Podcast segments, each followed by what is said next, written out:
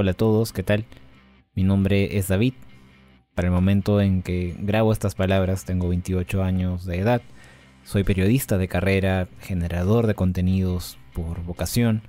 Y bueno, hay muchas otras etiquetas que me definirían. Soy, no sé, hincha de Alianza Lima, tengo tendencia política de centro izquierda, soy ateo, no sé, eh, en fin. Pero dentro de todas esas etiquetas, creo que otra que me define tal vez es la de ser un melómano o en todo caso alguien muy, muy, muy apasionado por la música y sobre todo por la música rica en contenido lírico.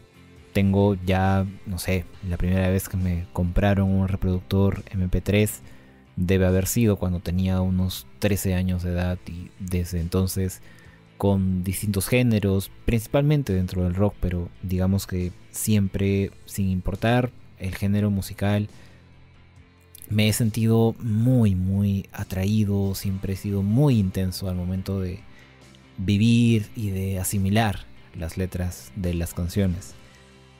Sé que no es quizá el factor más primordial para alguien que se denomine melómano, para alguien que se interese en descubrir música nueva, pero digamos que es lo que a mí más me interesa, más me apasiona, al punto de que puede haber algún artista, algún grupo, algún exponente de un género que yo difícilmente escucharía, pero que si tiene una letra interesante, si tiene algún trasfondo, si tiene algún mensaje importante que dar en sus canciones, siempre va a llamar mi atención eso es algo que forma parte de mí desde muy muy joven. Llevo casi 15 años, creo, intenciando muchísimo con la música de esta manera y, la idea de este podcast, la idea de este espacio es compartir con ustedes esa pasión ¿no? y, y encontrar a una audiencia que también se identifique con esta manera de vivir, de entender la música como un instrumento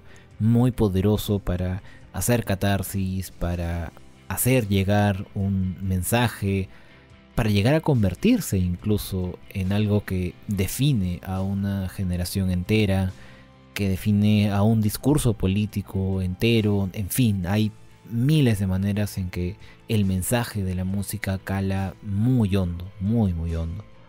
Entonces, este podcast va a ir sobre eso, básicamente.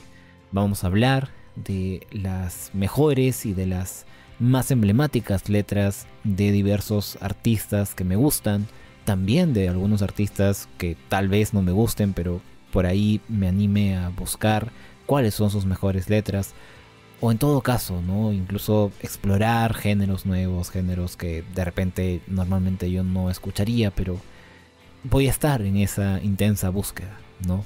De encontrar qué es lo que tiene que decir un artista sobre sí mismo, sobre el amor, sobre el desamor, sobre las injusticias sociales, sobre la espiritualidad, sobre lo que sea.